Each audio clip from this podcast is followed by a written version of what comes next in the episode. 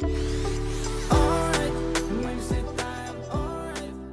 Всем привет! Вы слушаете подкаст «Взлетаем», подкаст о женщинах в бизнесе. Здесь мы не просто рассказываем истории успехов, но делимся лайфхаками, практиками. Мы надеемся, что этот подкаст станет для кого-то мотивацией не бояться и создавать свое дело. Вы можете слушать нас на всех подкаст-платформах. Не забывайте оставлять свои звездочки и комментарии. Сегодня мы будем говорить про пекарский бизнес. Как открыть кулинарию и создать одну из самых успешных франшиз в Казахстане. В студии Мажана Тиген, предприниматель, основатель пекарни пекарни Маржан Утиген, ресторана Мио Мар, а также известный блогер, тиктокер. Привет, Маржан, если честно, такой прям у тебя послужной список, я думала, ты вообще заканчивала журфак. Привет, Сайор. Я на самом деле закончила педагогический университет, Абая, юрфак. В журфак я поступила, но я решила оттуда уйти, так как э, меня в журналистику брали и без диплома. Я подумала, лучше возьму себе профессию, которая, если что, вдруг мне не понравится СМИ работать. А, ну, на самом деле, я могу сказать, что я и не училась особо, потому что я шла на защиту диплома, будучи беременной на второго. И осознанное образование я получила как раз-таки второе — коуч, психолог, консультант. Кулинарный и ресторанный бизнес весьма вообще конкурентный. Всегда кажется, ну, уже столько ресторанов, уже столько только кондитерских. Ну куда мне уже невозможно там локтями толкаться. Ну и как к тебе пришла идея открыть свою первую пекарню Маржан Утиген? Когда мы открывались, это было примерно пять лет назад, я была дома в декрете с Лейлой, ей был, по-моему, уже годик. Приехал мой брат Азамат со Астаны, у него здесь был цветочный, и он говорит, я хочу переехать в Алмату, давай откроем бизнес. Я говорю, ну давай тогда пекарню.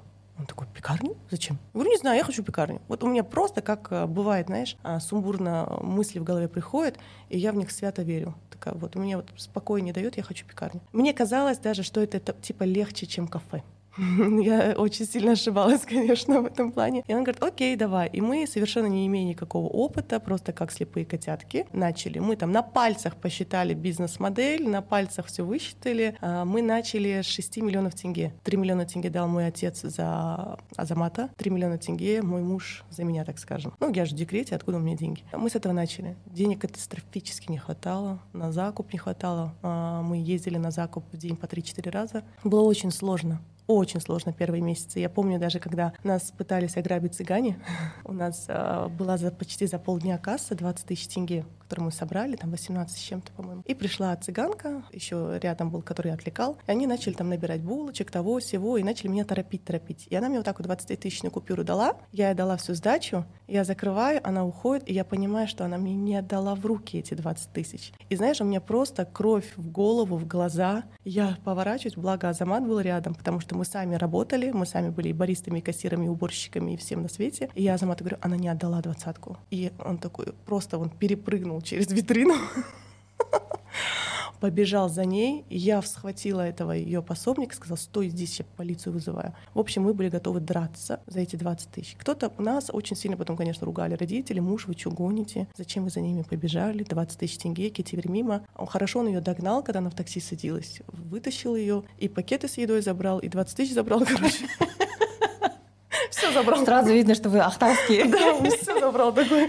Типа, нечего. Я говорю, потому что это мой хлеб. Потому что я за эти 20 тысяч тут стою, извини меня, с 6 утра до 10 вечера. Это мои деньги, это не просто какие 20 тысяч, которые мне там с неба упали. Хлебом заработанные, честным трудом. Ты у меня, правда, спросила, почему пекарня, да? Я очень долго искала ответ на этот вопрос, и я его поняла, когда сама стала э, психологию изучать более конкретно. И тогда до меня дошло что все детство я была довольно шебутная. Хорошо училась, так, в принципе, там историю хорошо знала, а языки. У меня были проблемы немного с поведением, так скажем. Тогда мне папа говорил, Машан, ты же хорошо готовишь, а с детства я очень хорошо пекла. То есть там пирожки, вот это вот все я с детства делала. Он говорил, а зачем, не надо учиться, антимотивацию давал. Будешь пирожки на базаре продавать. До меня сейчас заходит, что я продаю пирожки в другом объеме.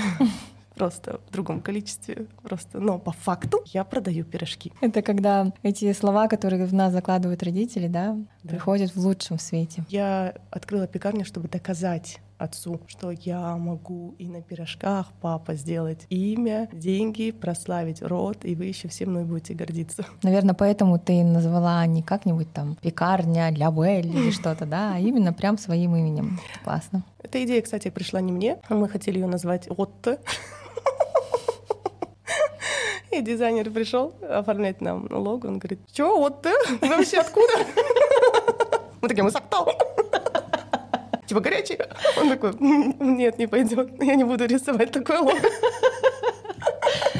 Он такие, а что, что? Он говорит, Маша, а чем вы занимаетесь? Это же ваш рецепт? Я говорю, мои. Говорит, а вы чем, чем занимаетесь? Ну, он блог веду в Инстаграме. У меня тогда было 30 тысяч, что ли, подписчиков, не помню. И он такой, ну вот и назовитесь тогда. Я говорю, ты хочешь, чтобы я назвала пекарня Мажану Тиген и повесила вывеску на Сифулина? Он такой, да. Я говорю, прекрасная идея.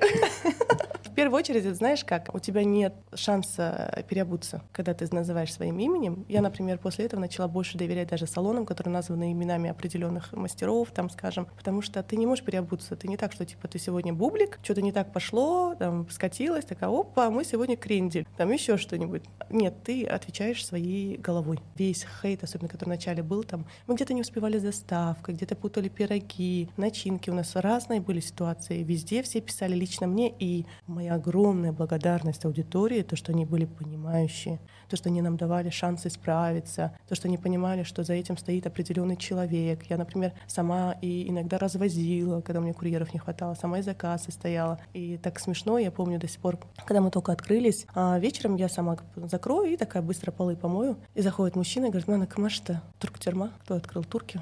Я говорю, нет. Он говорит, а, киргизы? Я говорю, нет. Он говорит, наши казахи, что ли? Я говорю, да, наши казахи. Он говорит, ну, бастықтарың жақсы екен. Передай своим начальникам, что они молодцы. Я такая, со шваброй, окей. Передам. Не призналась, что это ты? Нет. Но я помню, что вы вообще первые сделали сеты, и тогда, наверное, все офисные работники и те, кто звали домой гостей, вообще сказали вам спасибо, потому что можно было за какую-то определенную сумму купить... Три пирога за пять тысяч. Да, пироги, пирожки, там еще что-то входило у вас. Угу. И потом эту идею буквально подхватили остальные Все. кондитерские. Угу. Как ты вообще догадалась за такого решения? Мне кажется, оно настолько простое, но почему раньше люди этого не делали? Потому что у меня золотая голова. Я в это реально верю, в то, что в мою голову приходят какие-то, знаешь, неординарные, необычные вещи, и у меня такое чувство, будто бы мне кто-то их шепчет на ухо, потому что они у меня бывают такими раз озарение. Я говорю, так, надо вот это делать срочно. Сама идея к нам пришла, когда вот мы более-менее стали на ноги, более более-менее у нас продажи пошли, все хорошо. И наступает месяц Рамадан. А все наши клиенты дневные офисники они все держат уразу. Вечером у нас и так кассы нет. В общем, у нас первые дни э, поста Рамазана были вообще минусовые кассы. И у меня тоже такой был кассир. Никогда, кстати, не держите серых мышей в коллективе, а особенно пессимистов всяких, убирайте их, они вам дороже обходятся. Я такая, о, мы точно закроемся, все, обожаем. Мне каждый день говорит, что мы закроемся, мои же сотрудники. О, мы тоже точно закроемся, жаблам, жаблам, ломать. Я говорю, нет, надо что-то делать, надо что. Я села просто вот так вот, смотрела на витрину, смотрела на все. Так, у нас что, что, вечером будут гости садиться. Так, мы делаем сет, три пирога, просто на калькуляторе посчитала, до пяти тысяч выводит, там маржа там минимальная. Я говорю, окей, давай это попробуем. Первый сет, помню, Азамат довез, пять тысяч налички принес. И знаешь, после этого как пошло. Вот самый лучший месяц в году — это месяц Рамадан. У нас до сих пор так, что вот мы к нему прям готовимся, и это самый прибыльный месяц, самый вот лучший. Но вы зарабатываете с этих пяти тысяч? Да, Потому что я знаю, что вы используете масло, там не маргарин, да. не какие-то такие продукты. Мы зарабатываем на объеме. То есть нам постоянно нужно поддерживать вот этот вот бешеный объем. И что мне нравится, вот мне говорят, Маржан, у вас так вкусно и недорого. Я говорю, вот расскажи соседке, расскажи своим коллегам, тащи везде, потому что если они все 100 человек у меня закажут, я держать буду эту цену. Я не трачу на маркетинг практически. Ну, сейчас-то мы уже тратим, у нас есть бюджет, тогда мы, мы не тратились. И знаешь, опять-таки я верю в какие-то высшие силы, потому что мне Бог начал посылать нужных людей. Сами блогеры в Алматы, мы только открылись, у них там большая аудитория, они сами ко мне приходили в мою пекарню сами меня рекламировали, покупали. Я только переехала с Актау, у меня было 30 тысяч подписчиков в Алмате, меня никто не знал. Вот у меня даже ни родственников никого не было абсолютно. Я очень благодарна вообще нашему всему блогер-сообществу, за то, что они оказались такими дружными. Надо Маршану поддержать. Все прям приходили, выставляли сторисы, и я сделала свой бизнес, очень хорошо выстрелил, в первую очередь благодаря блогерам. Ну, конечно, должен быть продукт, чтобы клиент тебе вернулся, но об этом сначала нужно заявить. Ну, раз уж ты заговорила о том, каких сотрудников держать, каких нет, расскажи, какие нюансы стоит учитывать при открытии пекарни? Может, на чем-то стоит сэкономить, а на чем экономить точно нельзя? Точно нельзя экономить на кадрах. Ты можешь сэкономить где-то даже на интерьере. Ты можешь там сделать очень простой интерьер, очень простую посуду. То есть мы там очень много вкладывали в посуду, понимаешь, там какие-то там украшения, то все. Зачем? Нужно вкладываться в хороших кадров, не жалеть бюджет на закуп. Мы, получается, когда открывались, я помню, весь закуп у нас стоили яйца 29 тенге, сейчас яйца приходят по 52. Это минимум. Ты представляешь, во сколько раз у нас продукты выросли? К нам приходили, предлагали перейти на смеси, на яичные порошки. Благодаря вот этой смеси у тебя там пирог три дня будет свежий.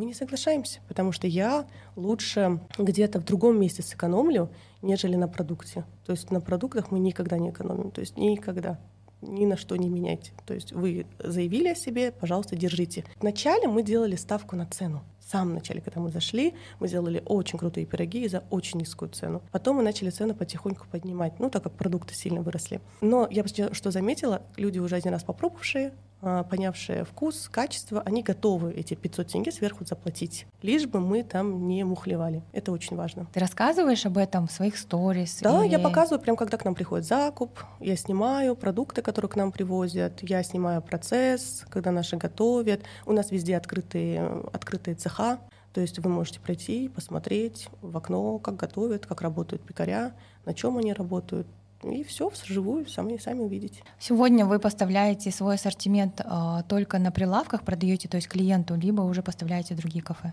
Ну, у нас давно уже, знаешь, э, в самом начале у нас была там касса, скажем, 40 тысяч тенге в день, э, минимальная, при том, что мы на то, чтобы выйти в ноль, должны делать э, около 110 в день. И э, когда я думала, что все уже у меня первый месяц минус 700 тысяч, второй месяц минус 500 тысяч, я уже, знаешь, себя чувствую позором семьи, э, на куда я залезла, что я решила. В этот момент к нам приходят бизнес-центры, которые напротив кофейни. Они говорят, мы хотим его закупаться. Они нам делают кассу, они у нас закупают в день на 50 тысяч, при том, что у меня касса 40. Как не верить в божественную силу, что этот человек сам пришел и начал нас заказывать? Да, и с тех пор мы работаем с бизнес-центрами, с кофейнями другими, э, за заправками и прочими. Ну, вообще демократичные такие вкусные изделия, мне кажется, что пользуются всегда значительным большим спросом. Поэтому идею пекарни, на мой взгляд, легко тиражировать, открывать новые, новые, новые филиалы. И ты, вот я помню, открыла свою первую франшизу в, Алмате, в Астане, да, угу.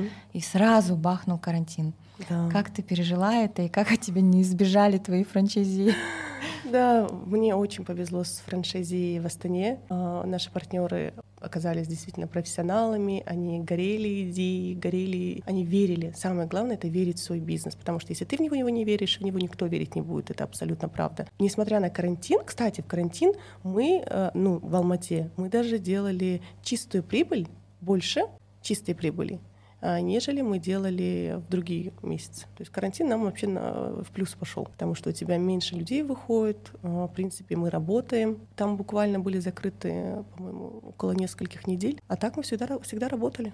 Я вообще помню, у меня карантин ассоциируется с а, пекарней Маржан Тиген. Вы тогда появились. Вот эти три пирога за пять тысяч было таким приветом всем моим друзьям, которых я не могла видеть. Да, карантинки вот называли. Сидишь, да, и эти карантинки посылаешь, и так было классно, и вроде поэтому у меня до сих пор такие теплые воспоминания о вкусном хлебе и пирогах. А, ну, раз уж мы заговорили вообще о франшизах, и я бы с тобой хотела именно об этом поговорить, да, о том, как а, вы один из, наверное, из первых казахстанских брендов, которые действительно так раскачали свою франшизу. Как подготовить готовить свой бизнес э, к упаковке франшизы? Есть ли какие-то правила? Самое первое — это зарегистрировать имя. Просто как только вы открылись, э, зарегистрируйте свое имя. Даже если вам кажется, что вы где-то там в провинции и назвались там каким-нибудь популярным названием, что до вас никто не дойдет, на самом деле сейчас это подсудное дело, если вы э, взяли себе чужое имя. Честно, у меня даже мысли не было регистрировать свое имя. У меня муж этим занимался, потому что мен басом хату жир, у меня тут минус касса, я работать должна, и закуп, и, на, и туда ездить, и сюда. У меня муж в это время занялся тем, что регистрировать имя. Я говорю, так кому нужно это Маржану Тиген пекарня? Зачем ты это делаешь? Он подал на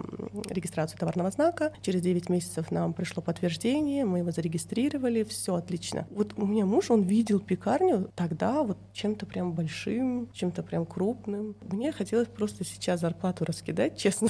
Я там уже еще не думала. И самое первое, это нужно зарегистрировать имя. Далее вам нужно упаковать э, систему твою полностью. Как у вас э, должны быть упакованы все ваши рецептура ваша, во сколько режим работы, в общем, сотрудников, договора, договора аренды. Вот, в общем, все, все, все должно быть упаковано максимально. Когда мы открываем франшизи бизнес, мы отправляем им сначала анкету по поиску помещения. Они ищут помещение, отправляют нам техплан. Мы на техплан рисуем эскиз, э, дизайн-проект. Мы рисуем им кухню, как она должна быть у них по Санпину, какой у них должен быть зал, где что должно стоять, вплоть до огнетушителей. Все это отправляем нашему франшизе, он делает ремонт. Потом мы приезжаем, принимаем ремонт, а до этого он к нам должен приехать на обучение, именно управляющий, обучаться у нас. После этого они открываются, мы приезжаем, две недели наши пекаря ставят э, кухню, обучают персонал, рецептуру, все распечатывают, обучают, ставят, открываем, запускаем. В общем, вот так вот и работаем. За руку ведем, можно сказать. Боль казахстанской франшизы в том, что многие начинают э, вести такой бизнес, передают все рецептуры, все секреты, раскручивают имя, место, и потом франчайзи понимают, ну классно, зачем я буду роялти платить, угу. я сейчас быстренько название поменяю и, в принципе, буду продолжать работать. Сталкивалась ли ты с такими недобросовестными работниками? Как с ними бороться? Да, столкнулась, к сожалению, буквально в прошлом году. Мы открыли пекарню в Атарау, очень красивую пекарню по Сатпаева. Все прекрасно, начали работать. К сожалению, человек, который взял франшизу, она досконально не могла ей заниматься, потому что э, забеременела, улетела. Там остался ее племянник, очень молодой парень, который, по идее, должен был у нас обучаться. Но он в Алмате к нам на обучение не приходил практически. Там у него то голова болела, то еще что болело. И мы с самого начала предупреждали, что парень не потянет. И мы всегда спрашиваем, кто будет вести. Деньги найти, открыться самой без проблем. Франшиза имеет смысл в том, что это должен быть бизнес этого человека, должен он этим гореть. Ни один управляющий не будет так гореть за чужой бизнес как владелец, который сам свои деньги положил. Они говорят, нет, нет, мы сами справимся, сами справимся. И, в общем, так как не было контроля, я приезжаю, смотрю, вижу, у них по кассе идет плюс. То есть даже все на пальцах расчеты, которые они сами мне выдают, там расходы на комуслуги туда-сюда, все, все досконально. Все равно выходит плюс. Я говорю, где деньги? Они говорят, мы не знаем. Ну, понятно, что так как это еще и родственники, там никто до конца копать, смотреть, искать не будет. Очень сильно мне пошатали мою уверенность в продукте после этого, потому что постоянно звонили, жаловались, что у них не идет. Я говорю, почему не идет? Как? Что? Покажите мне цифры. Я вижу по цифрам у вас плюс. Нет, нет, не идет, не идет. Мы закрываемся, мы закрываемся. Очень много было слов, очень много было даже не в мой адрес, а у них внутри свои какие-то вот разборки вечные. Я, честно говоря, от этого бардака устала, от этого базара. Я говорю, у меня нет цели, чтобы мое имя висело на каждой вывеске в каждом городе. Если вы не тянете, вы закрываетесь. Все, это нормально, это бизнес. Что-то, значит, где-то не учли. Значит, в другом месте, в другое время откроемся. Это не проблема. Хорошо. И они отправляют э, письмо расторжения, так-то, так-то, у нас подписано, отправляем. Я думаю, все ок. Потом прилетаю в Атрау вижу, что они продолжают работать. Просто у них не было денег купить ту раскатку, которую я им говорила. У них тогда, у них не было денег тогда купить определенные вещи, которые они не докупили, но у них нашлись деньги повесить другую вывеску, у них нашлись деньги сменить аккаунт, у них на это вот все. Мой весь ассортимент, конечно, что-то они там добавили по мелочи. И знаешь, мне было так обидно в этот момент, потому что если бы они там открыли донерку или там бургерную и сказали, Маш, не пошло, я говорю, ну, сори, да, бывает, окей, удачи вам, искренне, вообще прекрасно. Но когда они хают твой продукт, они сносят просто с фундамента твою веру в твой продукт, при этом они потом обманным путем то же самое том же самом месте. Я говорю, если так не шло, если так плохо, зачем вы оставили тот же, тот же ассортимент. В чем проблема? И сами же там работают. Причем, хотя сказать, что они в аренду сдали там родственникам, как всегда. Неужели вот это роялти, на который мы вообще, честно говоря, закрыли глаза, потому что сказали, вот пока на ноги не встанете, вот в Астане у нас также было, на карантин мы не брали роялти, дали каникулы. Я говорю, пока вы не станете на ноги, мы потом... Там роялти копеечные, ну честно, вот просто смешная сумма. Неужели эти деньги стоили того, чтобы так рисковать своей репутацией? Мы же Атарау — это маленький город. Неужели как можно потом с такими людьми строить бизнес дальше? А законом вы никак не защищены? Законом мы защищены, конечно, таки. Мы будем судиться, но это, знаешь, тоже энергетически очень затратно. Но мы пойдем до конца, мы будем судиться, мы будем требовать, чтобы они это все закрыли. Это потребует у меня очень много времени и энергии.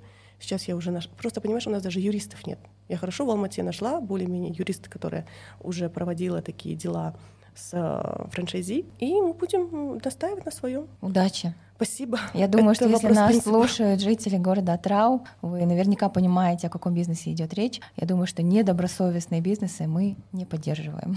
Спасибо. Слушай, Маржан, ну раз уж э, наш подкаст про бизнес, и мы, честно говорим, и открыто про деньги, скажи, на какую сумму стоит рассчитывать, э, чтобы открыть франшизу Маржан Тиген в своем городе? Мы всегда говорим о том, что нужно брать помещение в аренду. Вот, например, в Атрау тоже э, они выкупили помещение, и у них были очень большие вложения помещение, ты очень долго будешь отбивать. Даже если мне сейчас дадут в руки 100 миллионов, я не куплю себе помещение. Я открою три пекарни, как минимум, спокойно. Если в аренде помещение, смотря какое оно, если там уже все готово, это бывший общепит, то там можно обойтись и 5-10 миллионов буквально печи, то сюда купить и начать работать. А если это нужно будет с нуля все строить, то примерно до 30 миллионов тенге. Но вы говорите, где покупать, что покупать, да? да? Мы даем полный список. У нас есть своя скидка у наших поставщиков, так как мы уже которую пекарню у них оборудуем. Но если ты говоришь, нет, я в своем городе нашла дешевле, вот у меня у дяди Васи, и ты сама за это ручаешься, за ремонт и все, ты можешь взять у него. Сколько у тебя сейчас франшиз? Три и три собственные. Ну, я думаю, что в Казахстане еще очень много городов. Да. А, контакты Маржан указаны в описании данного эпизода. Если вас заинтересовал такой бизнес, мне кажется, вообще бизнес на хлебе, да, Это еще богоугодный бизнес. Очень, да. Обращайтесь к Маржан. А, Маржан. Еще самое интересное, знаешь, Сайор, из-за вот этой вот ситуации с утра к нам приходили ребята из Актубе, из Шимкента, из Тараза, со всех городов. Я всем отказала, потому что я не могу продавать то, во что не верю. И мне казалось, что это мы что-то не то совсем вот предлагаем, как дальше. То есть я не могла брать на себя такой груз ответственности. Но между тем твои филиалы в Астане, в Ахтау классно работают. Да, а после пекарни ты решила открыть э, свой, свой ресторан, звала его Миомар. И есть ли в управлении разница между пекарней и рестораном? Вначале ты сказала, ну, пекарня — это не ресторан. Огромная разница очень большая разница. Мы такие наивные, знаешь. Я всегда думала, люди, которые, например, одеждой занимаются, а чего купальники сюда не поставить? Вот, вот, вот сюда можно и купальники поставить, вот сюда тапочки поставить можно. А на самом деле нет, вообще нет. А когда мы открыли свой первый ресторан а, в орбите, мы вообще ничего не смыслили в ресторанном деле. Мы просто, знаешь, там шеф-повара потянули, там официантов, то все сами как-то. У нас были большие факапы там в сервисе, в... с клиентами в работе, с подачей блюд, то есть какие какие блюда мы выбрали. То есть мы, например, там подавали там тунца, зачем? Вот один тунец, он войдет в одно блюдо, и он стоит миллион, да? И смысл вообще было его держать. Там можно было обойтись какими-то более бюджетными продуктами. Мы этого всего не знали, и опять-таки путем пробы и ошибок, благо у нас сейчас орбита очень хорошо заселена. То есть мы своего клиента удержали, а, мы нашли к нему подход, мы нашли, что он хочет, дали ему по той цене, которую он хочет, и орбита у нас, слава богу, прям очень хорошо идет. А на Кажмукана у нас еще вторая точка Милмар кафе. Там опять вроде бы то же самое кафе, вроде то же самое меню, те же самые люди, но там совершенно другое, все другое. И сейчас мы опять снова, как слепые котятки, подбираем туда, вот пригласили крутого шеф-повара, поставили туда меню, тестим, мы убирали обслуживание, чтобы только раннеры носили, теперь обратно обслуживание вводим. В общем, по ресторану это намного сложнее, чем пекарня. И я вообще на будущее планирую взять э, vektor только пекарни. Только пекарни, максимум при пекарне это там, не знаю, завтраки, все. Это абсолютно огромная разница ресторана. В пекарне сколько человек персонал? Пекарня там выходит в смену, скажем, два пекаря, одна кухрабочая, один техперсонал, один бариста, один кассир. А когда у тебя кухня, у тебя шеф-повара звезды, у шеф-поваров должен быть сушеф, у сушефа должен быть помощник, у них э, это огромные затраты на закуп, это постоянно растущий закуп, э, и в ресторане ресторан нужно готовиться финансово. То есть очень много денег, можно открывать ресторан. Но при этом, Маржан, ты известный блогер, у тебя сильный личный бренд. Как ты думаешь, это помогает тебе в развитии бизнеса или ты вообще не особо рассказываешь о своем бизнесе в своем блоге? Хорошо, я назвала своим именем пекарню, и они, знаешь, э, друг друга как-то подтягивают иногда. А я в своем блоге практически не рассказываю про пекарню. Да практически ничего нет у меня про пекарню, но люди знают, что это моя пекарня, мне пишут в директ какие-то рекомендации, мы бы хотели это получить, мы хотели бы то, то есть они со мной общаются, и я думаю, что огромную пользу приносит личный блог. То есть нужно личный бренд, его нужно раскачивать, развивать, потому что люди покупают у людей. Классно сказано. Ну, слушай, ну, у тебя очень частые рекламные интеграции, и сейчас ты говорила о ежедневной выручке там 40-50 тысяч тенге. Не было ли такого момента, ну, я на рекламе в 500 раз больше зарабатываю, зачем мне вот ваш хлеб и ваши пирожки? У меня даже недавно, у меня до сих пор такие мысли бывают, знаешь, когда мне может Инстаграм принести иногда больше, чем моя пекарня, ну, чистыми я думаю, господи, а тут у меня 100 человек, ответственность, столько работы, а тут... Но Инстаграм ты же не знаешь, ты будешь интересно своему зрителю через год, два, три. А все-таки пекарня, мне кажется, это бизнес, который я оставлю своим внукам. Как раз-таки, мне кажется, благодаря тому, что у меня есть э, доход с блога, я спокойнее отношусь э, к пекарне. Окей, мы можем печку дополнительно взять, я могу ждать, я могу ждать, когда она принесет денег, я могу вкладывать снова и снова. То есть все свои пекарни мы открывали сами, собственных средств. Нам никто деньги не дарил. У нас нет инвесторов, мы кредитуемся и открываемся. Я, кстати, хотела сказать, что этот эпизод мы записываем при поддержке компании Жермен Капучини. Для всех наших слушателей Жермен дарит скидку 10% по промокоду Сайора. Указаны контакты Жермен в описании данного эпизода. Проходите, оформляйте свою подписку. Обожаю а, косметику Жермен. Да, кстати, ты же тоже с ними работала и да, пользуешься. пользуюсь, я обожаю. У меня закончилась, кстати, сыворотка. Какие для... твои любимые позиции? Сыворотка для лифтинга. Потом мне очень нравится SPF, которая как ролик, и витамин С очень классно работает. Сыворотку я впервые попробовала после твоей рекомендации. Да? Да. Давай поговорим про твой Инстаграм. Мне очень нравится твой нестандартный такой подход ко всему, что бы ты ни делала. С одной стороны, у тебя в Инстаграм такой образ дерзкой килинки. Ты всегда где-то подшучиваешь да, над э, традициями. Ты снимаешь такие прикольные тиктоки, они набирают миллионные просмотры и, и в Reels, и в ТикТоке. Но с другой стороны, ты всегда говоришь про осознанность, психологию, э, саморазвитие и ведешь очень большую просветительскую работу, особенно на казахоязычную аудиторию именно по вопросам психологии. Дай совет, как сейчас надо вести Инстаграм, чтобы охваты твои росли, как у тебя. Начнем с первой части. У меня получается в блоге я обожаю наши правильные традиции. Я не люблю то, что навязано менталитетом. Нет традиции забирать у Килинки карточку. Нет традиции, понимаешь, там беситься, когда твой сын покупает подарки. Нет таких традиций. Казахи были очень мудрые, очень дружные и просветительные. Даже наши казахские бабушки никогда не ругались на своих внуков. Даже они, когда их ругали, они их ругали хваля. Купосын. Вроде бы проклятие, но такое хорошее. В общем, у нас был очень мудрый народ, и многое из этого упущено как раз-таки. И в своих рилс я хочу донести где-то через эм, позицию, наверное, Джокера, который или Акына того же, который какую-то ситуацию, которая больше про менталитет, который высмеивает эту ситуацию, именно показать со стороны, потому что меня смотрят не только килинки, но и енешки и прочие, и все, и они все смотрят со стороны. То есть та же енешка, она бывшая килин, она чья-то абасын, она кому-то приходится заловкой, то есть и она видит себя со всех сторон. И многие такие смеются, да, да, я такая, понимаете? Понимаете? Признание — это уже половина успеха. Это, наверное, тоже работа над собой. Я сама в этой среде. Я сама за собой какие-то такие замечаю иногда вещи. И мне кажется, даже когда я снимаю там про свекрови, я как будто бы показываю вариант своего будущего, если я не буду на это смотреть по-другому. В первую очередь. У тебя два сына, кстати, да? У меня два сына, да. И у меня бывают такие замашки валиде, знаешь, они еще ко мне на «вы». Это я воспитываю себя. Вообще один из больших эм, сакральных вещей, которые мне помогают, это когда мне нужно принять какое-то решение в своей жизни, когда мне нужно решить что-то важное, я медитирую и представляю образ себя старый. Я вижу себя в сто лет. Я вижу, как я одета, как я выгляжу, какие на мне браслеты, все. И я обращаюсь к ней за советом. Этот образ старой меня он меня ведет по жизни. То есть очень хорошо помогает.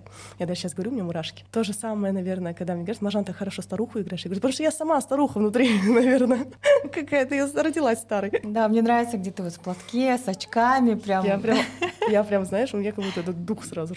Ну, а как э, родственники твои реагируют на это? Это все-таки при нашем менталитете начать высмеивать, э, где-то подшучивать, это очень смело. Пойти наперекор всей системе. Родственники ничего не говорят, твой бай, Маржан, сиди, чай не наливай, лишь бы только продаст, ничего не сняла. Почему про них? Я говорю, кто себя видит, тому надо и делать выводы. Если бы я про зеленые волосы снимала, вы бы не обиделись же? Правильно? Никто бы не обиделся. А почему, если вас это задевает, это, это вас задевает как раз-таки? И, наверное, мне в каком-то плане повезло, в том плане, что у меня муж, я всегда ему показываю, говорю, о, он говорит, тапи, это смешно. То есть и у меня и свекровь, и свекр, они и заловки они все видят. Ты их не блокировала? Им все таки да, они уже, по-моему, привыкли. Они же понимают, что это все утрированный, собирательный образ вообще нашего общества. Один собирательный образ. Все. То есть я там могу шутить, моя заловка в 40 лет живет с нами. Она не живет с нами. Ну, я показываю образ, когда вот, например, живет, да, понимаешь? Но она же, понимаешь, что она не живет с нами. И что это не про нее. Я по этому поводу спокойна, потому что у меня нет намерения кого-то обидеть или кого-то лично задеть. Если я хочу кого-то лично обидеть, я скажу им это лично. Но к тебе стали чаще писать люди, женщины, да, про свои какие-то семейные драмы, mm. потому что ты очень часто разбираешь какие-то вопросы и потом им говоришь так достаточно резко, типа, где ваша голова, почему вы сами не думаете, не перекладываете ответственность, мне это очень нравится. Что было первично? Ты закончила психологический факультет, либо уже из-за того, что тебе все постоянно стали писать, обращаться к тебе за советом, ты решила, что, может быть, мне поступить на психолога, на коуча? На психолога я поступила из-за собственных травм. Я в первую очередь поступила туда для того, чтобы начать понимать себя, себя лично, разбираться, понимать, почему я живу с огромной тревогой каждый раз. То есть тревожность у меня, она постоянная. Это, знаешь, все равно, что жить с чувством, будто бы в тебя летит бита и ты в любой момент должен нагнуться. То есть от этого у меня очень хорошая реакция, от этого у меня очень хорошая, знаешь, я там могу предугадывать события, заранее высчитывать, все просчитывать, но это постоянная работа головы. Мне очень трудно поймать дзен, вот так, чтобы мыслей никаких не было. Я буду там, не знаю, синий трактор у меня даже в голове будет петь, но я не смогу ни о чем не думать. Поэтому в первую очередь я пришла в психологию для того, чтобы опять-таки на собственной психотерапии я понимала врача, о чем он говорит, и быстрее дать себе э, проработаться и я прям благодарна психологии. Я проработала все свои обиды, которые у меня были. Парочка еще осталась, все впереди. А так э, мне даже мои подруги, мое окружение заметили, что я стала более спокойной, такой умиротворенной, более женственной. а планируешь ли ты практиковать? Я практиковала вначале, принимала как коуч. Я не люблю э, психотерапию прям совсем э, заниматься, потому что считаю, что это все-таки, опять-таки, это должен делать врач, у которого есть медицинское образование, который может помочь, там, тяжелые формы депрессии, шизофрении, это все лечат врачи. Я люблю коучинг. Вот ты ко мне пришла, Сайора, ты ок. Вот все, что в тебе есть, весь твой багаж, все твои травмы, это все ок. И у тебя есть цель. Вот давай вот с тем, что ты есть, твоими тапочками дойдем до твоей цели. Вот это меня заряжает. И я начала так работать. Буквально недавно ко мне подошла девушка, она говорит, вы проводили мне коуч-сессию, я даже ее почему-то не помню. И она говорит, я через 4 месяца вышла на этот доход, за которым к вам пришла. Такая, о, круто. И у меня даже в голове не было снять отзыв, ничего, потому что я не могу лично принимать. Для меня это энергозатратно. Я начинаю очень сильно переживать за этого человека, я начинаю прям опять-таки, ой, бай, он мне деньги заплатил, мне, это мои травмы, мне теперь надо ему миллион раз вернуть, чтобы он это все откупил, сделал. Если ему не понравилось, значит, я не то, не ок. По планам я вот, если буду проводить, то коучинг по целям, по деньгам. Ну, это то, что мне более легче, без травм. Ну, причем ты сама же предприниматель, и мне кажется, ты можешь, в принципе, как ментор передать свой опыт по ведению бизнеса. Да, снимаем финансовые блоки, потолки, да, развитие, как идти, как дальше, масштабироваться. Вот. Это моя тема. Ну и возвращаясь к твоему инстаграму, я знаю, что ты как предприниматель, с одной стороны, заказываешь рекламу у других блогеров, да, а, но и как блогер сама снимаешь рекламные интеграции. И вот твой совет бизнесменам, как выбирать блогера на рекламу, потому что ты знаешь, в принципе, эту работу с двух сторон, а как выстраивать правильные рекламные стратегии, на что стоит обращать внимание при выборе блогера? На его репутацию и на его ценности. Они должны сходиться с вашими. Окей, там, когда блогер просто напишет какой-то отзыв, расскажет и дальше. Но если вы работаете с определенным блогером на долгосрок, если вы берете его в амбассадорство, вы берете огромный риск репутационный его репутацию вы делите на 50 на 50 с этого момента. Вы должны понимать, кого вы берете. Вы должны понимать его ценности, куда он идет, не продастся ли он завтра с букмекерской конторой, к примеру, да, или ваш бизнес, он, в принципе, с букмекерками, он вась-вась, окей, да, тогда хорошо. То есть вы должны понимать, куда вы идете что если вы берете на долгосрок блогера, опять-таки повторюсь, ваши ценности должны сходиться. Многие, конечно, предпочитают работать по бартеру, особенно кафе, рестораны. Как в твоем случае? Как ресторатора мы с удовольствием приглашаем на бартер. Это выгодно? А, на бартер, конечно, нам выгоднее нежели оплачивать полную сумму. Но, слава богу, соглашаются с удовольствием. В принципе, продукт нравится, приходят, рекомендуют. Я опять-таки говорю, вот вам э, такой-то депозит. Если что-то не понравится, можете вообще не выкладывать. Ничего не нравится, мне скажите, что не понравилось, я проведу работу, все сделаю. Но если не понравилось, и утро как вкусно, вот это тоже, знаешь, это реклама, которая будет дороже тебя обойдется в конце концов, потому что на лице обычно все написано и на полных тарелках, которые отдают обратно. Ну и, наконец, как ты думаешь, реклама через юмор сейчас работает лучше, чем якобы нативная реклама? Или вот? Реклама через юмор однозначно лучше. Однозначно. Даже в пекарне мы начали добавлять больше юмора, потому что сейчас очень тревожное время настало. Ты же видишь, какие происходят события вокруг. И люди в Инстаграм заходят отдохнуть. В те же соцсети заходят просто отдохнуть. Они устали от умной болтовни, от каких-то речей и прочего. Нет, есть определенные люди, конечно, которые заходят, и вот как я, например, на определенных блогеров, почитать их статьи, их мнение посмотреть. Но основная масса, так скажем, заходит просто отдохнуть. И сейчас очень сильно упала м- на просмотры. Три секунды ты зацепил, не зацепил, чук-чук, она дальше пошла. Все. Поэтому это можно зацепить с каким-то определенным кричащим заголовком и юмором. Тренды вот эти вот все. Таково время. Если ты хочешь продвигать свой продукт, ты должен быть везде желательно везде. Это очень хороший комментарий, мне кажется, вот э, стоит действительно дважды подумать и вообще основательно думать над каждой рекламной интеграцией. Uh-huh потому что я тоже замечаю, что очень многие блогеры по одному шаблону делают э, каждый раз для разных брендов одно и то же. Всем привет, я здесь сегодня в ресторане, очень угу, вкусно, всем угу. пока. Всем пока, да, и завтра. Или особенно, если, например, стоматология, она в три раза за месяц, разные стоматологии сказала, самая лучшая стоматология. То есть нужно выбирать. Э, до этого он конкурентов рекламировал, как, какой сегмент. Например, зачем вам человек, который постоянно, например, салоны, меняет мастеров, меняет врачей, скажем, постоянно. Я, например, сама как блогер, если, например, работать начинаю, я вообще люблю за услуги платить. Я не люблю, чтобы меня потом сидели, говорили, вот это сними, то сними. Мне легче заплатить и пойти по своим делам. Даже если я, например, рекомендую, сама куда-то хожу, я прям буду ходить туда очень долго, пока мне прям очень сильно что-то не понравится. Стоит ли заключать договор между блогером и предпринимателем? Обязательно.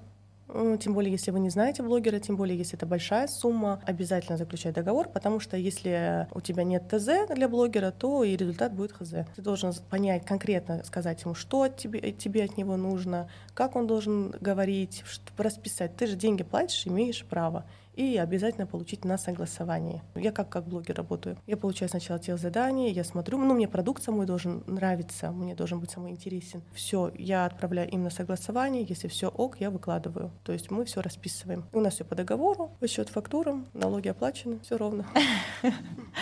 Спасибо большое, Маржан. Мне кажется, это был максимально полезный эфир. Ты рассказала не только про то, как открыть пекарню, а, но и как продвигать ее, как работать с блогерами. А, мне кажется, этот опыт просто бесценен. Я желаю тебе удачи. Я желаю, чтобы имя Маржан Тыген, хоть ты сказала, что у тебя нет такой цели, пусть будет на каждой улице, пусть это будет самый востребованный продукт, потому что я сама обожаю пироги. Качество, проверенное временем. Я желаю тебе хороших франчайзи, пусть твой судебный процесс завершится удачно для тебя в твою пользу. Не забывайте оставлять свои звездочки и комментарии, так вы помогаете продвинуть наш подкаст в топ, и этот эпизод прослушает еще больше людей. Спасибо, Сайор, за приглашение. Было безумно приятно с тобой поговорить, разделить свое мнение. Всем пока. Всем пока.